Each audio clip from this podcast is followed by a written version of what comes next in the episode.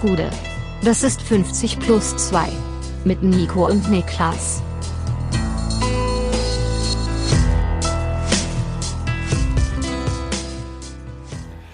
»50 plus 2, ein ganz normaler Donnerstag. Mein Name ist Nico Heimer und bei mir sitzt der Mann, der sagt, Koffein sei die Energie der Zukunft, Niklas Levinson. Ich bin dezidierter Koffeingegner auch schon immer gewesen, Ja. deswegen das kann man mir nicht vorwerfen, dass ich irgendeine Form von Energie der Zukunft. Nee, Die Ener Energiewende können wir nur mit es ist die Koffein äh, schaffen. Energie der Schwachen ist es. und was ist Taurin Auch. und Tein? Weiß ich nicht, was es ist. Das ist, dasselbe, das ist der erregende Stoff im Tee. Ach, der erregende Stoff. Ja, also der au erleben, äh, erregend jetzt nicht im Sinne im sexuellen Sinne, sondern macht einen auch ein bisschen wach, äh, Tein. Bei jedem Tee, wenn ich Früchtetee trinke, Nicht- ist da weiß Tein nicht, ob- drin. ich, das weiß ich nicht, aber schwarzen Tee zum Beispiel. Ja gut, das auf ist jeden ja Fall auch, Tein. ja. Das ist auch Energie der Schwachen. ja. Und das heißt, wo hört's auf bei Nahrung? Das ist nicht Energie der Schwachen. Nahrung geht noch, ja. Okay. Okay. Seltsam. Naja, gut. Ähm, lass uns mal hier den, den Elefanten im Raum ansprechen. Wie geht's dir damit, dass die Leute deinen Raum so kritisieren, deine Wände? Man hat das Gefühl, dass deine Wand irgendwie abends sich äh, Sturmmaske aufzieht und Omas überfällt auf Twitter. Und so viel, so viel Hass bekommt die ab. Das ist alles Banausen. Und ich habe vor allem tausendmal betont, man muss den Raum im Gesamtkontext sehen. Und das kann man per se nicht, wenn es nur einen Bildausschnitt gibt. ist korrekt. Und diese Wand hier, dieser Raum hier ist über jeden Zweifel erhaben. Es ist eines der, Schönsten Zimmer der Stadt. äh, hab gerade überlegt, es gibt vielleicht noch ein paar schönere, aber es ist, ich finde, ein sehr schöner Raum. Ja. Ich find's auch, ich find's tatsächlich auch schön. Also, Ja, das ist ein cooler Raum, da lasse ich gar nicht drauf kommen. Ja. Ich kann, ich, das hier ist ein guter Rahmen, um dir zu eröffnen, dass ich sowohl gegen Christoph als auch gegen dich Anzeige erstatten werde. Oh, nice. Ich habe auch eine laufen gegen dich. Wes- Weswegen? Erzähl du erstmal, warum du jetzt gegen mich bitte erst. Also meine läuft wegen äh, fahrlässiger Körperverletzung. Oh, nice. Ob das ein Straftatbestand ist, den es gibt, das müssen wir noch klären. Was soll ich, was wird mir denn vorgeworfen? Ich An hab- was ist denn die Anklageschrift? Ich Du siehst ja, wenn du jetzt da hin, hinschaust, siehst du ja diesen freien, freien Fleck da. Ja. Der so eingerahmt ist von dem Tisch hier, von dem anderen Tisch, da ist ja dieser Holzfleck auf dem Boden. Das Ja. ist ja das, das, das letzte Areal, das mir geblieben ist, in Ja. meinem eigenen Wohnzimmer. Und da habe ich ähm, gestern noch Workout gemacht mit dieser Schrägbank, die noch ausgeklappt heute Morgen dort stand. Mhm. Und ich bin hier reingelaufen heute Morgen mit halt einfach nur Socken und habe mit einer dermaßenen Wucht gegen diese Schrägbank getreten, also Ja. aus Versehen, dass ich echt davon ausgehe, mir einen Zeh gebrochen zu Ah, haben. Scheiße. Und mein, mein erster war, mein erster Gedanke, war nicht gelogen. Ihr mein Wichser. erster Gedanke war wirklich Christoph und Nico, diese Hunde. Also an der Stelle muss ich sagen, ich war bei der Umbaumaßnahme hier nicht dabei. Also mein Anwalt boxt mich da so dermaßen Nee, raus. aber ich habe einfach in meinem Kopf war sofort die Kausalkette Ja, ja. aktiv zu. War nicht deine Schuld? Ich streame hier mit Christoph und Nico zu, Ja. ich breche mir meinen Zeh. Das war ein, eine klare Verbindungslinie. Ah, welcher, welcher C? Ähm, der, also rechter Fuß, der zweite, also der in dem großen. Weil ich habe, glaube ich, so ägyptisch, Ist der zweite C der längste? der ist der längste, ja. ja. Ja. Ist so, ist so wie einer, einer ist römisch, ich habe auch letztens römisch, keltisch, griechisch und ägyptisch oder sowas. Ja.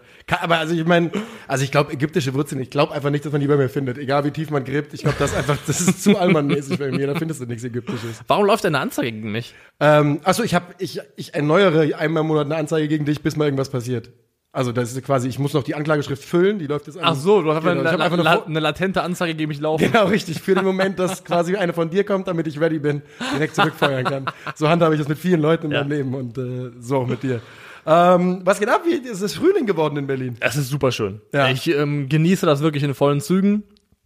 Hab heute auch die äh, realistische Hoffnung, die ich jetzt schon seit ein paar Tagen hatte, endlich meine erste richtige Rennradausfahrt Yes. des Jahres zu machen. Und äh, gestern auch ein Eis gegessen, natürlich. Oh Gott, ja, Das, ich hab's ähm, gesehen, deine Vergehen da schon wieder. Kontroverse, Levinsons Verbrechen. kontroverse After Eight Eis. ist okay, weißt du? Was soll ich sagen? Ist ja, es ist ja einfach deine Eiswahl. Ich glaube mittlerweile ist Hast du dich, darf ich kurz fragen, hast du dich für das Eis in einer langen Schlange angestellt? nee, Okay, sehr gut. ähm, weil ich zu einer guten Zeit da war, weil derselbe Laden, das ist ein sehr, sehr populärer Laden, wo ich war, da war ungefähr anderthalb Stunden später, war da so eine elendslange Schlange. Da hätte ich mich niemals angestellt. Also ich sehe das nicht ich- ein, ich bin ein erwachsener nicht, ja. Mensch und Ja. ich stehe nicht in der Schlange für Eis. Ja, ja, Also, ja, ja, sag ich auch. Immer wenn ich an so beliebten Eisdielen vorbeigehe und da wirklich so, und da stehen ja zum Teil wirklich so 50 Meter Schlangen. Mhm. Äh, ich bin gestern, ich war gestern mit einem Kumpel, sind wir so ein bisschen durch die Stadt geschlendert und sind an der Prenzlauer Berg an der beliebten Eisdiele vorbeigekommen und da stand wirklich 50 Meter Leute davor und ich konnte nichts anderes spüren als Verachtung in dem Augenblick. Was ist mit euch los, Alter? Ich Wirklich, Nee. kurz davor, so auf die Straße zu spucken, so, hört zu gucken. Habe ich natürlich nicht gemacht, aber so ich mich gefühlt. ich bin schon sauer, wenn ich hier sonntags bei meinem äh, Bäcker des Vertrauens auf der Straße anstehen muss, um ein paar von den guten Dinkelbrötchen abzugreifen. Und da das zerreißt mich schon innerlich, aber Ja. da mache ich's noch, weil die Brötchen wirklich ausgemacht gut sind. Generell anstehen irgendwo ist für Ja. mich äh, Instant Puls auf 100. Deswegen gehe ich auch nicht mehr in Clubs, weil ich, Ja. ich will nicht irgendwo anstehen, um dann am Ende gesagt zu kriegen, keine Ahnung, äh, deine Schuhe haben die falsche Farbe, heute Ja. nicht. Also, Ey, ich, leb, ich lebe ja in der Nähe von einem sehr beliebten Club in Berlin und da stehen wirklich äh, um den Block abends die Leute Schlange und ich denke mir auch wirklich häufig dann, ach naja. Aber ey, wir wollen das niemandem madig machen. Ist ja äh, schön, dass es jetzt wieder möglich ist. An dieser Stelle kann man sagen, ich habe mich in den letzten, ich habe einen negativen PCR-Test und fünf negative Schnelltests in den letzten drei Tagen ähm, und habe auch keine Symptome mehr außer einer ganz be leicht belegten Stimme. Also bin ich jetzt wieder mit du bist der negativste Junge Berlins. Kann man so sagen. Übrigens, äh, es geht so heftig um in meinem Umfeld. Äh, Ja. Ich habe es dir, glaube ich, schon erzählt. Ich habe am Sonntag mit sechs Leuten in der Party was gezockt und inzwischen sind vier davon positiv. Ich habe gestern Abend mit einer Freundin telefoniert, die meinte, ja, ich hab, war gerade hier im Testzentrum, ja, nur vorsichtshalber einfach, um einen gemacht zu haben, 95% ist der negativ. Und während des Telefonats kam das Ergebnis noch rein, war positiv. Upsala. ja, es ist, also es geht wirklich richtig, richtig knackig um gerade auf jeden Fall. Und ähm, ja, Ja. ich habe natürlich so ein Weißt du, bisschen. wer auch umgeht? Wer? Der Plumpsack. Der Plumpsack. Ging der bei dir früher auch um, der ja, der Plumpsack? ging um, aber nur im Kindergarten. Dreh dich nicht um. Ah nee, das war Nee. das, das ist der Kommissar. der Kommissar geht um. Das ist Falco. Nee, der Plumpsack ging aber auch um. Ja, ja. Ja, ich erinnere mich. Ähm, was um, ich hoffe sehr, dass ich das Coronavirus mir jetzt nicht mehr einfange vor der, äh, vor der nächsten Runde von Eintracht Frankfurt im Europapokal, um vielleicht die Überleitung zu Ja. schaffen auf unser erstes Das ist Thema. eine gute Idee. Ähm, also ich muss ganz ehrlich sagen, ich habe mich nicht um Tickets bemüht. Gestern konnte man ja anfangen, konnte man das tun, ähm, sowohl auswärts, glaube ich, schon vorgestern für Barca und ähm, für die Eintracht dann heim gestern. Die Eintracht erwartet 200.000 Anfragen für dieses Ticket, äh, für dieses Spiel. Ähm, und es ist, ich habe ja am letzten Donnerstag war ich im Stadion bei Betis und es war natürlich dann, wie das gelaufen ist, unglaublich und äh, ja, einfach ein magischer Moment. Ähm, und dann gab es ja heiße Diskussionen über das nächste Los. Und viele Leute haben halt gesagt, Barca ist, ähm, ist doch scheiße, die sind doch viel zu stark und das ist wahrscheinlich auch komplett richtig. Ähm, aber wir müssen doch jetzt gucken, dass wir erstmal ein leichteres Los bekommen. Ist für dich Barca jetzt schon ein Traumlos oder will man sportlich erst was leichteres haben? Wir sind ja schon im Viertelfinale angekommen. Ich meine, so viele Ja. Möglichkeiten für leichte Lose gibt es nicht mehr. Eine andere Variante Und- wäre gewesen, jetzt gegen Leipzig ausscheiden. Genau, und es sind nicht so, also es sind wenige von den acht Mannschaften noch übrig, wo ich sagen würde, da ist Frankfurt jetzt klarer Favorit. Ja. Also das sind ja alles keine. Vielleicht auch keine. Weiß ich gerade nicht aus dem Bauch. Braga vielleicht noch. Oh ja, Braga ist noch drin. Die Rangers sind auch, auch noch dabei, oder? Ja gut, aber die haben natürlich Dortmund schön hergespielt. Ja gut, Dortmund, Dortmund. Dortmund, Dortmund, Also. ja. Aber mein, mein Point ist, du kannst ja genauso gut auch in der nächsten Runde ausscheiden gegen den Gegner, den du gar nicht so spektakulär findest. Und dann hast du niemals gegen Barcelona gespielt. Also nimm's doch lieber einfach mit, dass du es überhaupt bekommen hast. Das ist doch schon nice genug. Und von dem, wirklich von den Namen her, europäisches Viertelfinale gegen den FC Barcelona, ist das ein, ein Level, wo Eintracht Frankfurt seit ja, 30 Jahren wahrscheinlich nicht agiert hat. Ganz einfach. Und äh, für mich ist es, ich freue mich so unglaublich darauf. Ja, ich habe jetzt mit der Eintracht, wir haben noch nicht äh, geredet, ob ich das Rückspiel das, das Spiel in Frankfurt, ob wir da vor Ort streamen werden. Ich hoffe es natürlich sehr. Ja. Es ist auf jeden Fall auch meine einzige Chance, irgendwie äh, ins Stadion zu kommen. Ähm, es ist keine Ahnung, Mann. Ich, ich, ich habe vor drei Jahren habe ich ja das Video zum Klassiko gemacht hier bei One Football und da habe ich ja danach gesagt, im Bernabeu sind wir rausgegangen mit mir in der Szene, wie ich im Bernabeu stehe und gesagt habe, in drei Jahren kommen wir her mit der Eintracht. Jetzt ist es nicht das Bernabeu geworden, sondern es wird das Spotify Camp Nou. Ähm, aber ich finde, es hat eine ganz, eine riesige, es ist richtig surreal für mich. Es ist surreal, dass Eintracht Frankfurt gegen Barcelona ein Pflichtspiel beschreitet. Und da komme ich auch im Kopf einfach nicht mehr hin, dass das, dass das normal ist. Gut, Barcelona ist euch auch, glaube ich, ein kleines bisschen entgegengekommen, leistungstechnisch. Sie in der, sich- in der Vergangenheit. bücken, also, wir mussten uns strecken. Genau, da, das fasst es gut zusammen und ich glaube auch, dass sie sich, wenn die Entwicklung, die sie gerade angetreten haben, so weitergeht, sich zeitnah nicht mehr so tief bücken werden. Dann müsst ihr euch eher noch ein bisschen mehr strecken, um dann nochmal noch mal, ähm, als Gegner ranzukommen. Ja. Aber für den Moment ist es ein absolutes Traumlos. Ich finde, das ist mit das Beste, was das Europa League Viertelfinale da ausspucken können. Aus Frankfurter Sicht sowieso, aber auch aus deutscher Perspektive kann man sich darauf freuen. Ich freue mich mega auf diese Spiele. Das ist ein bisschen schade, glaube ich, also was jetzt das Kartending angeht. Ähm, Also wer, wer kein Frankfurt-Fan ist und da auch sonst sich nicht blicken lässt und jetzt da plötzlich da aus dem Loch gekrochen kommt, um, um sich da was wegzugeiern. Man versteht ja, wo es herkommt, aber das ist natürlich trotzdem scheiße. Hast du gelesen, was die Eintracht für gestern für eine ja, Regel gesagt hat? Quasi die äh, Zuschauer, die auch während der Pandemie jetzt regelmäßig da werden, werden bevorzugt verhandelt beim Vorverkauf für die Barcelona-Tickets. Finde ich ehrlich gesagt ein bisschen schwierig. Und du? Das bedeutet ja, dass die Ultra-Gruppierungen, die nicht da waren, Das weiß ich jetzt tatsächlich Ja. nicht, wie da die. Ich bin mir ganz sicher, dass das Kontingent für die Ultras komplett verfügbar sein wird, Oh, wenn, okay. die, wenn die da okay, sind. okay. Ja. Okay, gut. Ähm, ja, sch schwierig, ich weiß nicht. Also Ich habe es- dich, ja, du hast dich ja darauf vorbereitet. Ich habe dich jetzt gerade einfach aus dem aus genau, der und ich, gefragt. ich muss ganz ehrlich, ehrlich Ja. gestehen, ich habe überhaupt keine ausformulierte oder, oder Ja. klare Meinung dazu. Ja, ich finde es einfach so, keine Ahnung. Ich finde es ein bisschen schwierig, weil natürlich gefühlt, was da so ein bisschen inkludiert wird, ist halt, also viele Leute sind nicht ins Stadion gegangen, nicht weil sie Eintracht Frankfurt nicht gemocht haben, als es eine weltweite Pandemie gab, sondern viele hatten Angst, gesundheitlich einfach Angst. Gesundheitliche Ängste, irgendwo wird für viele Leute, manche Leute auch ein, ein finanzieller Balancing Act gewesen sein. Ja. Ähm, diese Pandemie hat ja auch einfach viele Leute auch wirklich Geld gekostet oder wirklich einfach wirtschaftlich auch Spuren hinterlassen. Also ja, kann ich verstehen, warum das vielleicht eine, ein Lösungsansatz ist, der nicht ganz ideal ist. Kann ich nachvollziehen. Es wird auf jeden Fall unglaublich spannend. Ähm, ich, ich wollte einfach hier nochmal die, den Moment nutzen, um da kurz drüber zu reden, weil ich einfach, ähm, ja, es ist, Eintracht Frankfurt spielt, gegen Barcelona. Ich muss jetzt auch, ich, ich rufe nachher nochmal äh, jemanden bei der Eintracht an. Ich muss jetzt auch wissen, was Sache ist, weil sonst fliege ich halt nach Barcelona. ist mir halt scheißegal, auch ohne Ticket. Ne? Da werde ich schon irgendwie, irgendwie einen Weg dann reinfinden. Aber ich vermute, wir werden streamen. Was bei der Eintracht auch passiert ist, äh, auch passiert, ist eigentlich ganz interessant, denn ganz eindeutig wurde mit der neuen, ja, mit der neuen Runde im Europapokal ein gewisses neues Budget freigeschaltet, denn plötzlich äh, fallen diverse dieser Dominosteine, die ähm, transfermäßig für die neue Saison ähm, wichtig sind und das auf beiden Seiten. Nachdem wir ja schon wussten bei der Eintracht, dass Ayman Barkok weggeht, äh, eines der letzten Eigengewächse von der Eintracht. Es ist seit gestern auch sicher, dass Danny da Costa und Stefan Ilsak an den Verein verlassen werden. Ja, ist, glaube ich, auch aus ähm, Entwicklungsperspektive des Vereins absolut richtig. Ja. Das sind für mich so Spieler, die so richtig so eine Übergangszeit verkörpern von dem, was die Eintracht mal war, zu dem, was sie vielleicht werden könnte bei weiterhin guter Arbeit. Ja. Und ähm, dass das Spieler sind, die irgendwann an ihre Limits stoßen, was auch spielerische Entwicklungsschritte angeht, das ist, glaube ich, komplett nachvollziehbar und deswegen auch die richtige Entscheidung. Ja, und äh, du sagst es wirklich, ne? Danny da Costa ist für mich das allerbeste Beispiel, weil der war wirklich ja ein Symbol dieser Übergangsphase bei der Eintracht zwischenzeitlich. Und auch sein dann, ja, für ihn natürlich super ärgerliche äh, Entwicklung in den letzten zwei Jahren, trotzdem eben auch symbolisch dafür, wie er, wie er nämlich eine Saison helfen konnte und dann so langsam qualitativ es einfach nicht mehr bringen konnte.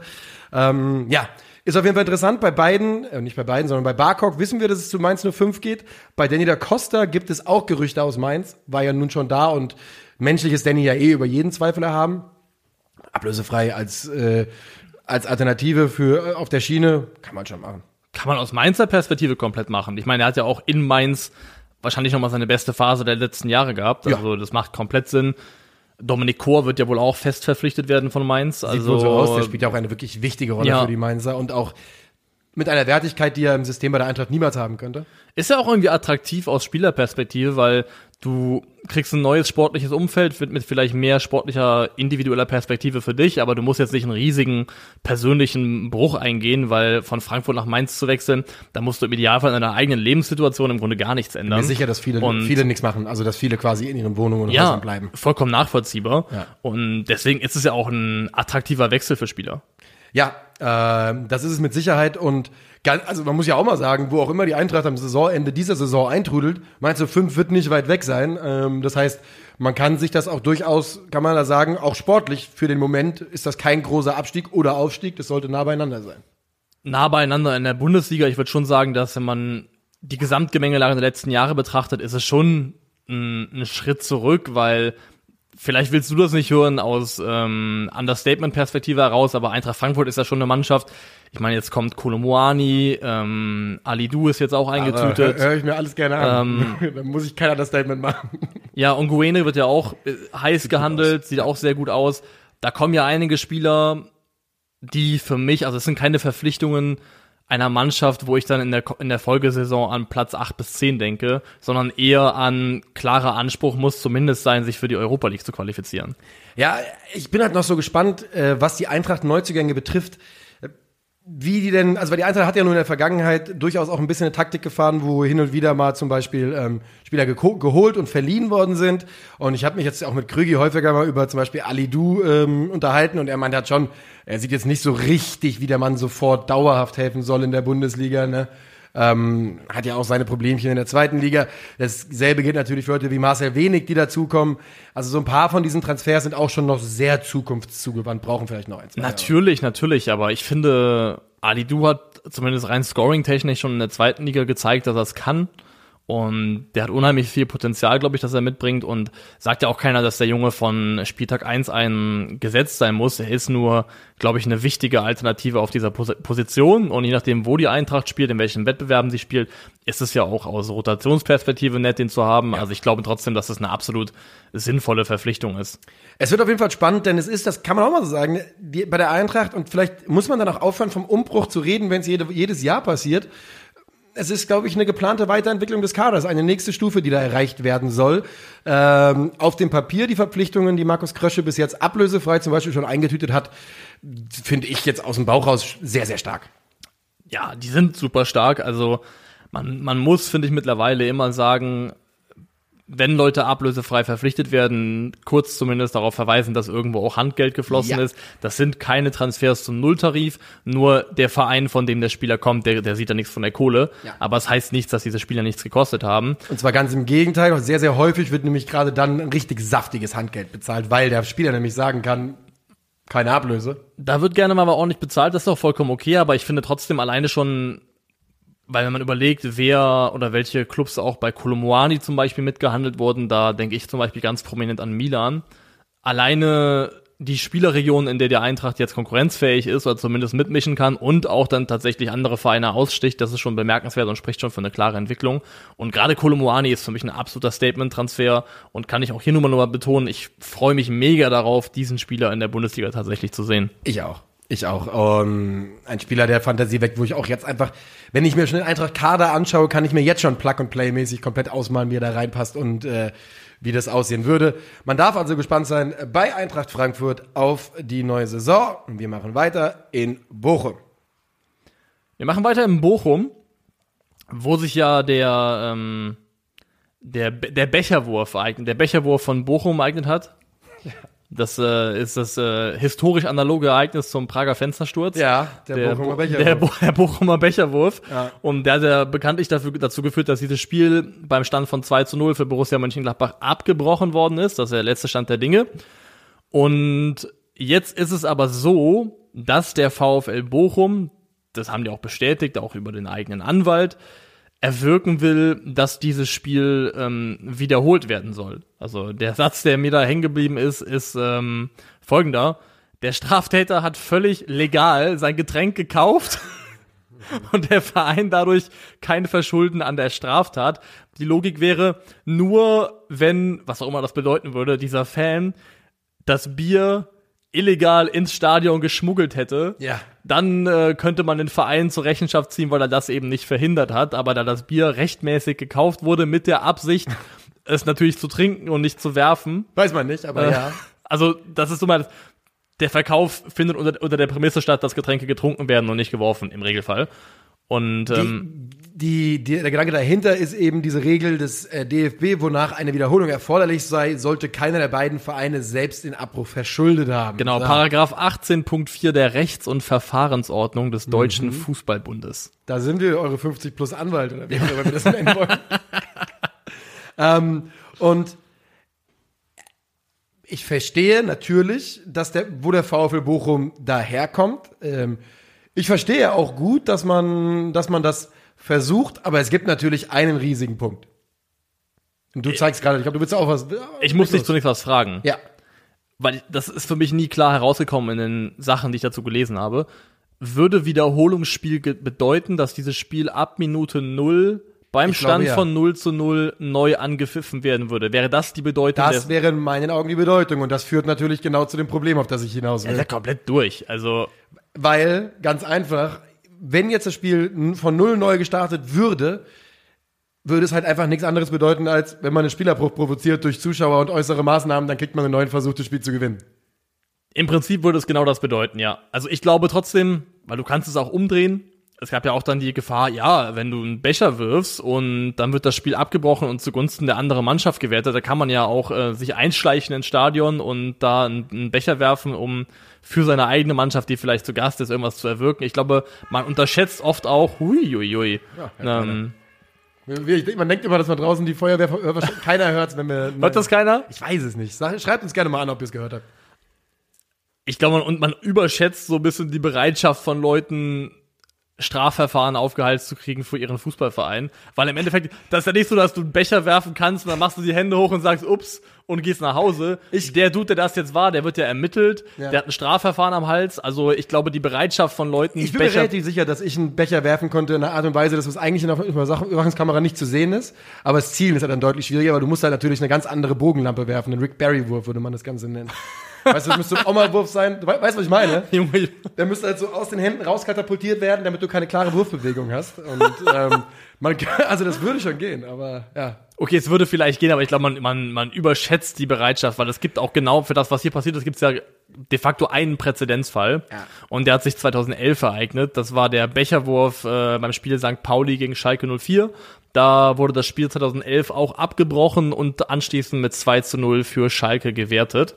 Ähm, das ist im Prinzip der Präzedenzfall, den es für dieses Ereignis gibt. Das zeigt aber auch, es ist jetzt keine keine Woche, keine wöchentliche Problematik, dass, dass ähm, Offizielle von Bechern getroffen werden. Nee, und äh, mein Bauchgefühl, und ich weiß nicht, wie es dir da geht, sagt mir auch relativ deutlich, dass das eine Wertung ist, die wir auch hier erleben werden. Dass, äh, in meinen Augen wird es kein Wiederholungsspiel geben, sondern ein 0 zu 2 Sieg äh, für Gladbach.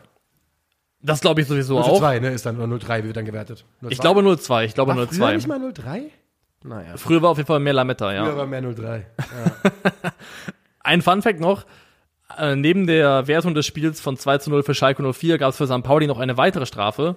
Und zwar mussten die das erste Heimspiel der Folgesaison mindestens 50 Kilometer außerhalb von Hamburg austragen. Was? Und ja, und das finde ich aus heutiger Perspektive eine extrem lustige Handhabung. wo haben die dann gespielt? Das weiß ich nicht, aber du kriegst ja gesagt, okay, ihr gibt's müsst ja nicht. 50 Kilometer außerhalb von da, wo ihr normalerweise spielt, müsst ihr dann eben dieses Heimspiel austragen. So war das eben da. Nein, wahrscheinlich. Ähm. in, ich, okay, ich tippe, die haben gespielt in Lübeck. Das ist aus dem Bauch raus mein Tipp. Ja, kann gut Können sein. Ich weiß es nicht, kann, wenn du nachschauen willst, schau gerne nach, weil dann kann ich noch ein bisschen jetzt so ranten oder ramblen Ja, mach mal, zu dem mach mal. Thema eher.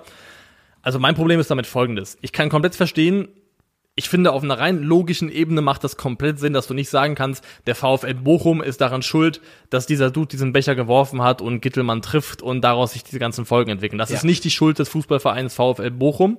Bin ich komplett bei denen. Aber es ist für mich, ist es so eine Situation von Take the L. Das ist dir jetzt eben passiert. Es ist sau ärgerlich, dass es so ist. Ja. Aber du musst es, glaube ich, in dem Moment einfach ertragen. Der ähm, Vorstandssprecher von Bochum, Ilja Kenzig, hat nach dem Vorfall gesagt, dieser Spielabbruch ist für unsere Außendarstellung sehr, sehr schädlich.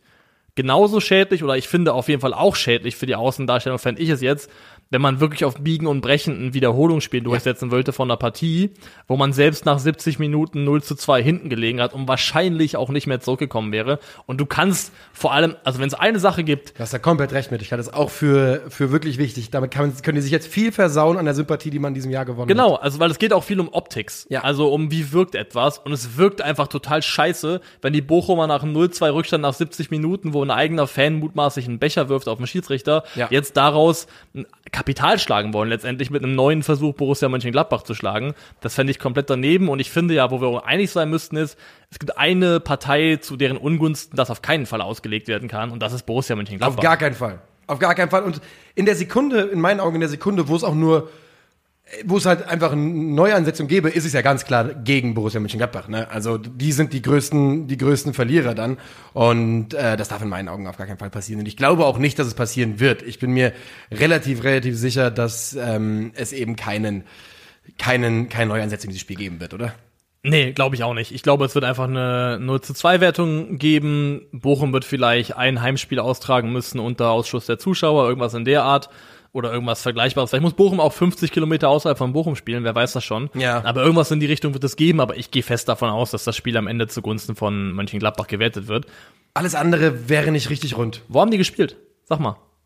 2011. Ich habe es nicht rausgefunden. Ich habe es wirklich nicht rausgefunden. Normalerweise bin ich sehr gut in Live-Recherche, ähm, aber ich finde es einfach nicht. Das werden wir dann nachträglich noch ähm, Der, nachreichen der Typ und wurde auch recherchieren. freigesprochen, deswegen bin ich mir gerade nicht sicher, ob das vielleicht überhaupt stattgefunden hat mit der. Ähm, mit Ich meine schon, ich meine schon, Ja. dass es, dass das, ähm, dass das gegolten hat, trotz allem. Ja. ja, aber würdest du jetzt sagen, weil das, das egal wie das hier ausgelegt wird, dass es dann als Folge eine, eine, ähm, eine Epidemie der Becherwerfer geben könnte?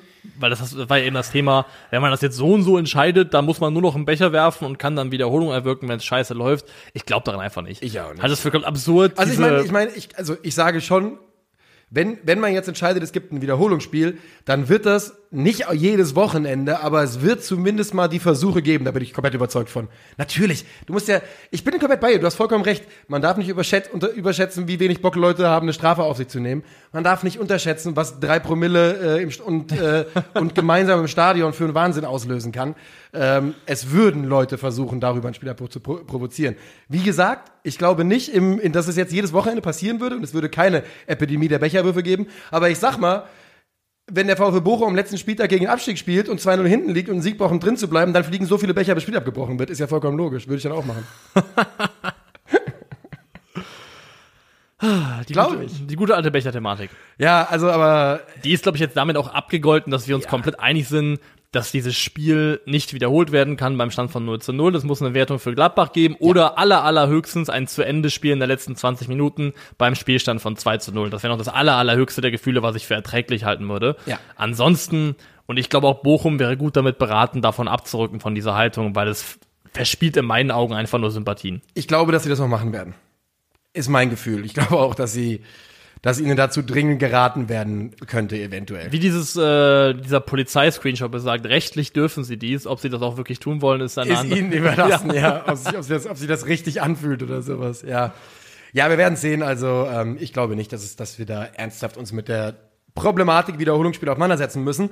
Was wir tun müssen, ist uns mit der ja, neuen Idee des Financial Fairplays auseinandersetzen. Die UEFA schafft das Financial Fairplay in der klassischen Form ab. Das heißt, das Finanzkontrollsystem, was wir in den letzten Jahren hatten, was im Groben sagte, dass Vereine nur so viel ausgeben können, wie sie einnehmen können, plus 30 Millionen, ähm, gilt als gescheitert. Und das gilt als gescheitert vor allem deswegen, weil es krachend gescheitert ist. weil es krachen gescheitert ist. Das Financial Fairplay hat sich auf ganzer Linie als kompletter Papiertiger erwiesen, der keinen einzigen von den relevanten Vereinen, die dort vielleicht mal hätten getroffen werden sollen, hart getroffen hat. Es gab ja mal diese Momente, wo man kurz daran geglaubt hat, dass zum Beispiel Manchester City aus den europäischen Wettbewerben ausgeschlossen werden könnte. Am Ende ist es dann zu einer Geldstrafe gekommen, die auch rein als absolute Zahl empfindlich war, aber für diese Vereine wahrscheinlich immer noch sehr, sehr Scheißegal. easy wegzustecken gewesen ist. Also nichts von dem, was da passiert ist, hat wehgetan. Es gab dann andere Clubs, die abgestraft wurden, die vom kleineren Kaliber sind. Dynamo Moskau hat das, glaube ich, Ja. damals mal getroffen. Ähm, das Financial Fairplay wird jetzt umbenannt in Reglement zur finanziellen Nachhaltigkeit. Also es ist vor allem eine, eine, eine Namensveränderung, die da jetzt angestrebt worden ist. Und so ein bisschen auch eine andere Auslegung dessen, wie das Ganze funktioniert. Weiß nicht, ob du, ob du uns da abholen möchtest. Ja, also man kann es relativ grob zusammenfassend ähm, so sagen. Zukünftig sollen Clubs maximal 70 Prozent ihres Budgets in die Kader investieren. Ja, ähm, das ist jetzt ein Stufenplan. Ich glaube, erst jetzt, wenn es dann, ab wann es dann greift, weiß ich jetzt gerade gar nicht. Ähm, es wird da abgestimmt am 7. April darüber ähm, und dann wird dann quasi über die Jahre runtergestuft. Erstes Jahr darfst du 90 Prozent investieren, 85, bis du schließlich bei 70 Prozent bist. Das bringt natürlich eine Problematik mit sich. Und zwar die, dass, wo kommen diese Budgets her, über die wir hier reden? Ja. Und die sind durch nichts beschränkt. Also, ich weiß nicht, ob die durch nichts beschränkt sind, aber Nach dem, es ist, glaube ich ich, es habe. ist, glaube ich, relativ leicht, da ähm, damit Dingen davon zu kommen, um eine vage zu formulieren. Außerdem muss man auch sagen, es ist halt immer noch trotzdem eine Zementierung der Wettbewerb Wettbewerbsvorteile derjenigen, die eh schon reich sind, weil Unglaublich. 70 Prozent von 300 Millionen sind mehr als 70 Prozent von 100 Millionen und äh, dementsprechend natürlich auch mehr Kapazitäten mit Geld zu Und arbeiten. Mit, also so ist es. Äh, man kann da auch ganz konkret sagen, natürlich ist es ein weiteres äh, Lass uns die Premier League stärken äh, Reglement. Denn das ist natürlich ultimativ, was es ist, weil die Premier League natürlich im Schnitt mit Abstand die reichste Liga ist. Und die Premier League wird dadurch nur noch dominanter werden im europäischen Vergleich. Davon kann man eigentlich ausgehen. Denn, wie du gerade sagtest, der Vorteil für sie wird eher größer als kleiner. Für mich ist die große Frage, wie eben die Größe dieser Budgets festgezurrt wird. Darüber findet man jetzt noch nichts. Können das die Vereine selbst entscheiden? Kann Nassar El-Khalifi sich hinstellen und sagen, wir haben dieses Jahr eine Milliarde Budget und können davon 70 Prozent investieren? Denn wenn das der Fall ist, Halleluja, Alter. Dann, also dann sind wir bald fertig mit dem, mit unserem Spot hier. Ich weiß nicht, ob das, ob das tatsächlich so ist und dementsprechend kann ich mich da auch nicht aus dem Fenster lehnen, aber jetzt, wo der Name schon mal gefallen ist, Nasser Al-Khalifi, der PSG-Präsident, ähm, ist Teil des UEFA-Exekutivkomitees als Stellvertreter von der ECA, der, ähm, diesem Zusammenschluss Ja. der großen Topclubs und war federführend äh, bei der Ausarbeitung des neuen Regelwerks beteiligt. Ach, guck mal hier da. Es ist ja, aber das ist ja super, äh, weil, ne? Super. Also, ich kann mir wirklich, Scheißladen, UEFA und FIFA, was ist denn mit denen? Ich kann mir sel also wirklich nicht lächerlicheres vorstellen, als der Mann, der Präsident von einem der Vereine ist, auf den, auf die genau diese Regelung abziehen sollte. Auf in dem Idealfall eine, eine scharfe, Ja. wirklich auch greife, greifende Regelung abziehen sollte, dass der Mann federführend mitverantwortlich ist, das neue Regelwerk zu gestalten, das natürlich sicherlich nicht so ausgelegt wird, dass es zu, zum, zum Nachteil von dem. Verein ist, für den er vorsteht. Also, Ja.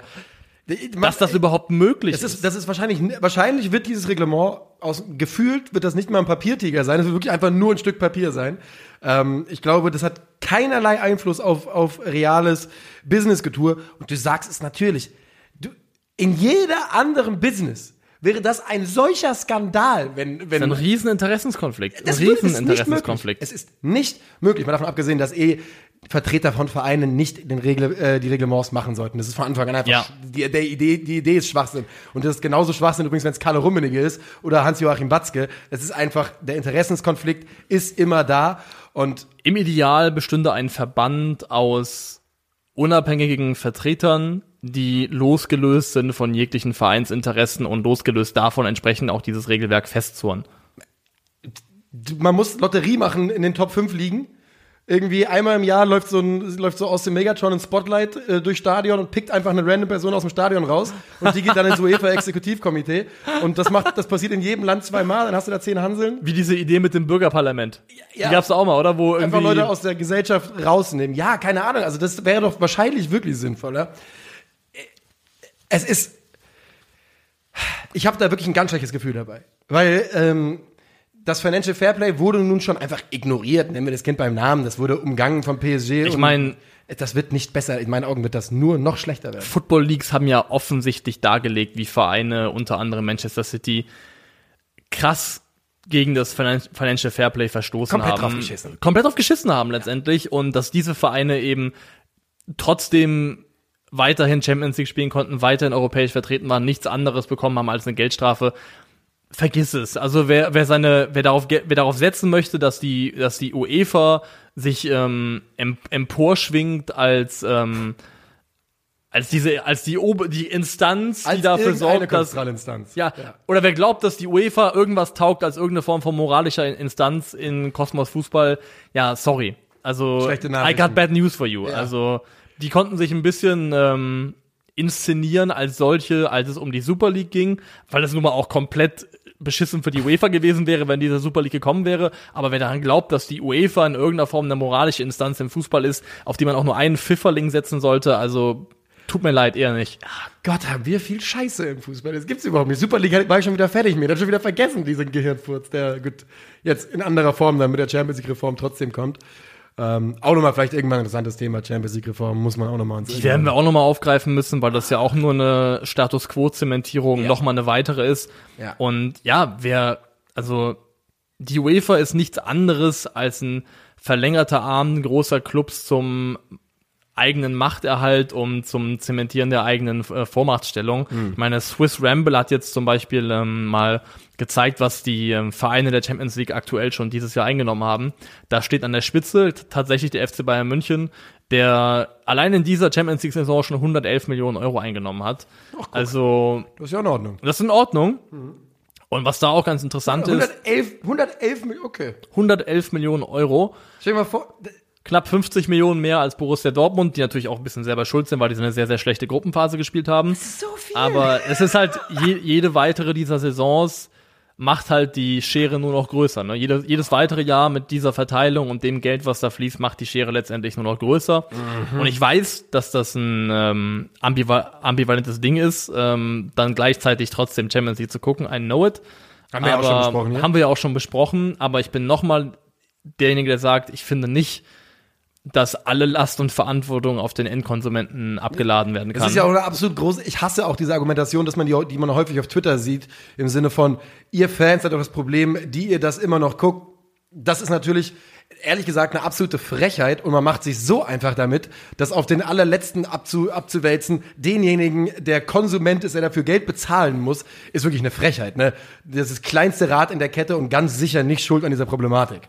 Ähm, also, Ja, und äh, was bei dem Verteilungsschlüssel auch interessant ist mittlerweile, ist, dass der, Ko der UEFA-Koeffizient jetzt eine viel, viel größere Rolle spielt. Das, Und der ist eben, der richtet sich da, danach, wie erfolgreich der jeweilige Verein in den letzten zehn Jahren in UEFA-Wettbewerben gewesen ist. Ja. Das heißt, natürlich die, die ohnehin schon Big Fish sind, die ohnehin schon historisch erfolgreich waren, große Nummern sind, die profitieren davon nochmal zusätzlich. Das ist auch der Anteil daran steigt auch äh, bei den Vereinen entsprechend an. Also von diesen 111 Millionen hat der FC Bayern laut Swiss Ramble 35 Millionen alleine über diesen Koeffizienten bezogen. Und das, wie gesagt, das, ist, das sind alles Verteilungsschlüssel, Maßnahmen, die nichts anderes bedeuten als die großen Clubs können nur noch besser mit der Kohle planen als vorher. Ja, ja, genau so ist es. Ähm, und dass auf den größten, dass der Teufel weiterhin auf den größten, größten Haufen scheißt, ist bei der UEFA absolut gewünscht und absolut das Ziel in den meisten Maßnahmen. Und dessen muss man sich ganz, ganz klar sein, dass man da einen Verband sitzen hat, der sich komplett bewusst ist, all der Sorgen, die wir auch mit unserem Sport haben, aber eben ganz bewusst auch nichts dagegen tut, weil er auf Seiten der großen Clubs ist. Muss er irgendwo, muss der Verband irgendwo sein, aber es ist alles ein bisschen anstrengend. It's not for you. Nee. Und ich würde sagen, wir gehen weiter. Wir gehen weiter und zwar gehen wir weiter zum äh, letzten und finalen Thema dieser Episode, glaube ich zumindest. Jawohl. Und zwar die äh, deutsche Nationalmannschaft, die ähm, zwei große Testspiele austrägt, am Samstag und am Dienstag gegen Israel und gegen die Niederlande. Und wir wollten, glaube ich, so ein bisschen drüber sprechen, über den Kader, den äh, Hansi Flick da nominiert hat, Und einfach mal so ein bisschen Und- gucken, wie, wie die National- Nationalmannschaft gerade so wie steht. gerade der Vibe ist, Genau. so rund ums DFB-Team. Vibe-Check. Ja. Vibe-Check. Vibe-Check. Wir werden auch wasch- höchstwahrscheinlich, ich glaube, das kann man sagen, am Samstag das Spiel im Watchalong begleiten. Werden wir? Vielleicht. Wir müssen noch ausdiskutieren, glaube ich. Müssen wir ein bisschen drüber reden, glaube ich. Ja. Also ob ich, ob ich so heiß drauf bin, mal, Ja, mal schauen, aber wir, sind, wir sind ja eine, eine demokratische Ordnung mit Ja. drei Leuten. Das heißt, ihr könnt ja auch eine 2 gegen 1 Mehrheit gegen mich erzielen. Ja, so ist es. So ist es. Ja, was geht ab in der Otto Fleckschneise, ist die große Frage. Und ähm, die Antwort ist, Hansi Flick hat interessanten Kader nominiert, fand ich, diese, zu dieser Länderspielpause. Denn die Namen, die natürlich für mich am überraschendsten waren, sind Julian Draxler, Julian Weigel und Anton Stach. Anton Stach zum ersten Mal dabei von äh, Mainz 05. Ähm, ein kometenhafter Aufstieg. Der kam ja vor der Saison erst von Gräuter Fürth und dort war er erst von Wolfsburg im Sommer 2020 hingegangen, von Wolfsburg 2. Und ähm, der Mann, der ehemalig beim SSV Jeddelo unterwegs war, ist äh, damit jetzt auf dem Sprung, deutscher Nationalspieler zu werden. Ist aber natürlich ein Spieler, der ähm, beim FSV Mainz 05 eine riesige Entwicklung auch nochmal genommen hat und ähm, trotzdem kann man nicht sagen, dass wir mit der Nomi- Nominierung gerechnet hätten, oder? Nee, ich finde, man muss das vielleicht nochmal unterteilen in positiv überraschende Nominierungen und äh, negativ überraschende Ja, Nominierungen. ja. Und positiv überraschend sind auf jeden Fall in meinen Augen die Nominierungen von Anton Stach zum ersten, der sich das in Mainz auch verdient hat. Und ich finde auch, tatsächlich fand ich es schön, den Namen Julian Weigel nochmal in dieser Liste Ja, zu lesen. Das wäre auch mein zweiter weil ich finde es nach wie vor echt cool, dass der diesen sehr, sehr unkonventionellen Schritt gegangen ist in seiner Karriere zu Benfica und da jetzt auch so mit so einem, er hat ja eine Phase gehabt, wo es nicht so gut lief, wo auch schon Rückkehr in die Bundesliga im Raum stand und jetzt mittlerweile wirklich established, Stammkraft beim Verein ist, stehen in der Champions League im Viertelfinale und ich gönne dem Jungen wirklich den Erfolg und auch Ja. wieder das Rückkehren in die Nationalmannschaft. Weißt du, wen ich gerne gesehen hätte, vielleicht bevor wir über die Jungs sprechen, die dabei sind, ähm, nochmal? Zwei Namen habe ich noch auf dem Zettel gehabt von Spielern, denen ich es mal ein bisschen gewünscht hätte. Ich habe auch zwei noch dabei, ja. Welche Position? Beide offensiv. Ich, bei mir sind beide aus dem Zentrum. Okay. Ja. Und es sind beide Spieler, von denen ich weiß, dass sie keine große Rolle spielen würden, aber einfach, wo ich finde, die würden immer so, weißt du, wie so, dem würde man so zunicken, indem man quasi sagt, ihr seid mal dabei. Wir haben es gesehen. ja. Ja. Und es wären Robert Andrich Fair und enough. Sali Özcan. An, an Özcan habe ich auch gedacht. Ja. Und das war ja auch tatsächlich Thema. Ich meine, glaube ich auch, dass es sogar Kontakt gab zwischen äh, Ja, ich hoffe, dass der dem, Bundestrainer mit dem Bundestrainer und, ist, ja. und, äh, und Sadi Özcan. Und das wäre, glaube ich, auch vertretbar gewesen, jemanden von den beiden mitzunehmen, hätte ich komplett absolut genauso gesehen. Ähm, vielleicht war es so ein bisschen eine Entscheidung zwischen Stach und, Das und Özcan. Das ja. kann gut sein, dass man Auch als Weigel, als Ka du hast ja viele Leute im Zaun fürs Mittelfeld Ja. dabei. Also. ich glaube auch tatsächlich bei voller Kaderstärke, also Anton Stach ist kein Spieler, den wir im finalen WM-Kader sehen werden. Soweit lehne ich mich schon mal aus dem Fenster. Und ähm, einfach weil das deutsche Zentrum so dermaßen überbesetzt ist qualitativ, wenn da alle fit sein sollten für das Turnier, ähm, auf das wir uns alle, uns alle so sehr freuen, Ach, dann Can't wait, Alter. Seit gestern auch Vorverkauf. Ja. Hast du zugeschlagen? Hast du dir ein bisschen was gelieb- gekauft in, ich bin schon dabei, ja. in was auch immer? Ich weiß nicht mal, wo die Spiele stattfinden genau, aber in einem von diesen schönen Stadien. Ähm, ja, Kimmich, Goretzka, Gündogan, da sind ein, einige dabei. Da Hut vielleicht auch noch mal gucken, was der für eine Rolle spielt. Mhm. Ähm, Musiala, je nachdem, wie der weiterentwickelt wird in München. Also ich glaube nicht, dass wir Anton Stach final sehen, aber Ja. ich finde, das ist eine Würdigung, die seine bisherige Saison allemal verdient hat. Ja, ist natürlich auch ein, ein Spieler mit einem ganz ja, klaren Aufgabenprofil, ist ein riesiger Arbeiter, ein absoluter Kämpfer auf dem Feld und auch einfach ein Spieler, der bestimmt mit seiner Art zu spielen, seiner Körperlichkeit und seiner Mentalität ähm, der Nationalmannschaft, genau wie Mainz 05, sehr, sehr gut zu Gesicht stehen würde. Wo kommt Julian Draxler her? Ja. Das ist eine gute Frage. Ich will noch kurz einmerken, dass Weigel und Anton Stach vielleicht auch erstmal wieder so richtige Sechser-Sechser sind, die ja so ein bisschen Ja. gefehlt haben. Also wirklich, äh, wirklich defensive Mittelfeldspieler. Julian Weigel ist ja niemand, der ähm, wahnsinnig viel Ambition nach vorne hat in seinem Spiel. We- sehr, sehr wenig. Ähm, aber ja, lass uns über Julian Draxler reden. Ich finde, mit Abstrichen kann man auch fragen, was macht Thilo Kehrer in dieser Mannschaft? Das finde ich auch nur bedingt verdient, diese Nominierung. Ja. Aber Julian Draxler ist so ein Name, wenn das noch eine Kadernominierung von, von Joachim Löw gewesen wäre, hätte ich mich viel, viel Ja. kolossaler darüber aufgeregt. Ja. Das ist jetzt so ein bisschen anders, weil irgendwie Hansi Flick noch anders vibe mit mir. Und weil er auch irgendwie diverse Leute nachberufen hat. Ne? Die Bayern sind offensiv komplett, haben sie ab, abgesagt irgendwie. Also, ne, ich glaube, Gnabry, Gnabry nicht dabei, Müller nicht dabei oder so. Ja, Julian Brandt wurde unter anderem nachnominiert. Ja. Ähm, Müller ist doch dabei, Sané ist auch dabei, Musiala ist auch dabei, also naja. Ja, und Julian Draxler vor allem ist halt, er hat die Saison nichts getan, um eine Nominierung zu gewährleisten, äh, zu verdienen. Er hat in der letzten Saison nichts getan und guess what? Im Jahr davor hat er auch nichts getan. Julian Draxler hat seinen PSG-Vertrag 2021 bis 2024 verlängert. Was er damit getan hat, in meinen Augen, ist zu sagen, ich bin vollkommen fein damit, hier der Edeljoker zu sein für die Starspieler vor mir in der Hierarchie und da einzuspringen, wenn die entweder verletzt sind oder eine Pause brauchen und mehr brauche ich nicht mehr von meiner Karriere. Und in dem Moment, wo du damit cool bist, verwirkst du für mich auch den Anspruch, jemand zu sein, der in der deutschen Nationalmannschaft spielen sollte. Ja, also ich meine, naja, wenn er, ja, ich sag mal so, wenn er sich jetzt den Vertrag unterschreibt und eben dann plötzlich doch zum absoluten Stammspieler wird. Und, ne, Ja. Äh, aber, aber ja, du hast natürlich recht. Und in meinen Augen kannst du die, Jürgen Draxler, kannst du auf seine Zeit bei PSG gucken und du kannst, wenn du willst, sagen, 18, 19 war eine okaye Saison. Und das ist das Einzige, was er gemacht hat. Er ist auch übrigens in einer Mannschaft, wo durchaus in den letzten Jahren viel, viel Raum war für Leute, um in eine Rolle reinzuschlüpfen und Verantwortung zu übernehmen. Ähm, eine Mannschaft, die sich danach verzerrt hat, über eigentlich über Jahre so jemanden zu finden. Da hat, hat man von Jürgen Draxler nichts gesehen in diesem Bereich, gar nichts. Inzwischen äh, ist der Junge auch 28 Jahre alt, hat übrigens fast 60 Länderspiele und man fragt sich echt so ein bisschen, was ist das eigentlich für eine Karriere hier? Es ist völlig absurd und ich finde, es ist vollkommen fein, wenn Julian Draxler für sich persönlich die Entscheidung trifft. Natürlich. Ich bin fein damit, in Paris wahrscheinlich gutes Geld zu verdienen. Die Lebensqualität hier ist sicherlich auch nicht schlecht in der Stadt und ich bin dann eben der, ähm, der Lückenfüller für die großen Namen und das ist für mich okay. Aber ich finde nochmal, dass dann so jemand, der auch in der Praxis nichts anderes als das ist, dann nicht ein deutscher Nationalspieler sein sollte. Das sehe ich einfach nicht. Ich wüsste nicht, mit welcher Daseinsberechtigung, mit welcher Berechtigung überhaupt. Und da kommen jetzt bei mir eben zwei Namen rein. Ich hätte zum Beispiel gesagt, ich hätte tausendmal lieber gesehen, dass Jamie Leveling nominiert wird, als Julian Draxler. Nicht schlecht. Hätte ich, also wirklich, der spielt wenigstens, der, der sammelt Minuten. Müsste auch bedingt durch- dadurch, dass er mehr spielt, mehr Scorer haben dieses Jahr. Also Leveling hatte ich tausendmal eher gesehen als Julian Draxler. Wir vergessen da bestimmt Ähm, gerade noch man ver vergisst auch. Leute und vor allem, wer vergessen ist, finde ich so ein bisschen, muss er erst noch mal in eine größere Liga wechseln, bevor Dennis Undaff auf dem Radar der Nationalmannschaft auftaucht. Nee, denn ich das, meine, das wird nicht passieren. Der wird kein Länderspiel machen. ich finde es tatsächlich ein bisschen schade, Für so Freundschaftsspiele, ne? Warum denn nicht? weil ja, die belgische Liga ist nicht die, die eine der Top-Ligen Europas, aber es ist auch keine Mickey-Maus-Liga. Und 31 Spiele, 25 Tore und 10 Vorlagen, bei denen auch wieder ein paar rausgeholte Elfmeter dabei sein könnten, aber mal auf dem Papier auf jeden Fall über 30 Scorerpunkte in 31 Spielen.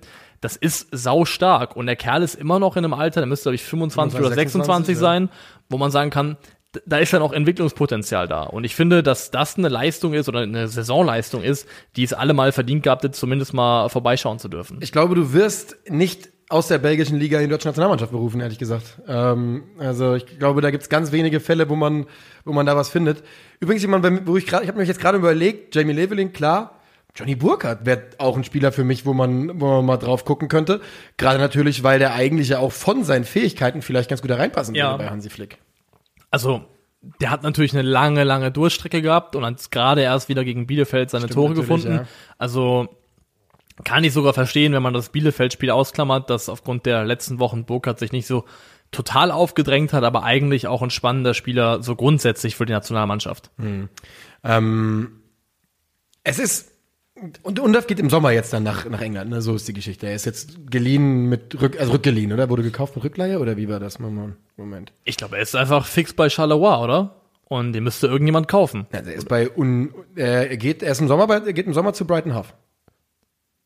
Brighton Hove hat ihn im Winter gekauft für sieben Millionen zurückgeliehen an Union SG. Ach, guck mal, Ja, ja, das ist genau. mir entglitten. Das Ja, ja. ist mir komplett entglitten, dass genau, der schon. ist, ab Sommer ist der Premier League Spieler. Also ist Brighton Hove Spieler. Ähm, nice. ja. Wirklich nice, weil Und dann also geht ich die Tür hoffe, nämlich vielleicht auf. da geht die Tür vielleicht auf Ja. und wenn er dann nächstes Jahr noch der Trainer ist, bei Brighton ist ja auch einer der auf jeden Fall spannendsten englischen Trainer aktiv mit Graham Potter. Und einer der lustig aussehendsten, muss man auch mal sagen. Ja. Eine gute Kombination. Ja. Also vielleicht ähm, öffnet sich in der Premier League die äh, Tür für Dennis Undorf. Also ich meine, dann, wenn er, wenn er in der Premier League 20 gute Minuten spielt, dann wird er direkt nominiert. Das ist ja auch die. Ist ja eigentlich auch ein Spielertyp, der wie gemacht ist dafür. ja, das ist ja so. größer müsste er sein. Nee, finde ich gar nicht. Er ist ja wirklich nur als 78. Ja, aber das finde ich ne? gut, das finde ich gut. Ja. Weil er hat dann einen relativ niedrigen Körperschwerpunkt. Das ist so ein richtiger, kleinerer, bulliger, bulliger Kerl. Und Ja. ich kann mir richtig gut vorstellen, dass der da wirklich bei Brighton gut funktioniert. So, Das äh, werden wir dann hoffentlich im Sommer erleben. Ähm, übrigens auch noch ganz spannend, es wird zum ersten Mal am 31.03. in Nürnberg äh, Stehplätze geben bei einem Länderspiel seit 20 Jahren. Okay. Wahnsinn, oder? Seit 20 Jahren gab es da keine Stehplätze mehr. So früh haben die damit angefangen. Gibt's da entsprechend ähm, entsprechende Choreo zu, um das um zu würdigen? Ich hoffe Was, was würdest du da hinschreiben dann als Fanclub Deutsche Coca-Cola Power bei Nationalmannschaft? Volley, glaube ich. Ja, Volley hatten wir aber schon. Volley. ich würde nehmen, ähm, vielleicht. Es muss ja wieder ein, ein Wort sein, was du grob mit Fußball in Verbindung bringen Ja. kannst und absolut nichts sagendes. Ja. Ecke? Eck. Eckfahne, einfach nur als riesiger Block, Blockbanner Eckfahne. Ja? Ja. Oder Titel? Titel wollen wir ja gewinnen, das würde Ja. passen. Torwart. Torwart. I don't know, I don't know. Also, ich muss mir auch wirklich, das kann ich auch komplett offen sagen, ich muss mir Mühe geben, mich für diese Spiele zu interessieren, die jetzt kommen. Also, ich, ich push mich rein. Ich gebe mir Mühe, dass es mich wieder mehr interessiert aktuell. Muss ich, kann ich offen sagen. Und da hat Hansi Flick auch seinen Anteil mit geleistet. Aber mach nicht, mach nicht diese Julian Draxler Nummer, sonst äh, haben wir wieder Probleme bald auf jeden Fall. Julian Draxler ist, glaube ich, ganz weit oben auf der Liste von Spielern, mit denen man schnell das Gefühl wecken könnte. Wie wecke ich am schnellsten das Gefühl, nicht nach Leistungsprinzip zu nominieren? Julian Draxler ist, glaube ich, weit oben auf der Liste. sicherlich, ja. Wollen wir damit Schluss machen? Gerne. Dann bleibt uns nichts mehr zu sagen, außer vielen, vielen Dank für die Aufmerksamkeit. Am Sonntag wird es eine Folge geben. Inhaltlich, mal gucken, was wir da so machen werden. Zumindest der Deutschland schon mal da gegen Israel gespielt, also Yes. da werden wir ein bisschen Futter kriegen. Und für uns natürlich super angenehm, wir können die einfach am Sonntag aufnehmen, wann wir wollen. Wir müssen nicht bis zwei- 21 Uhr warten, weil noch irgendwie Köln gegen, gegen RB spielt oder so. Und Playoffs, ne? Eigentlich auch spannender. Italien muss ja noch ran, Portugal gegen Oh äh, ja. Türkei, da sind eigentlich ein paar gute Spiele dabei. Vielleicht gehen wir da auch irgendwo drauf. Uh. Mal gucken, mal gucken. Ihr werdet es auf jeden Fall erfahren. Vielen, vielen Dank für die Aufmerksamkeit. Auf Wiedersehen. Ciao.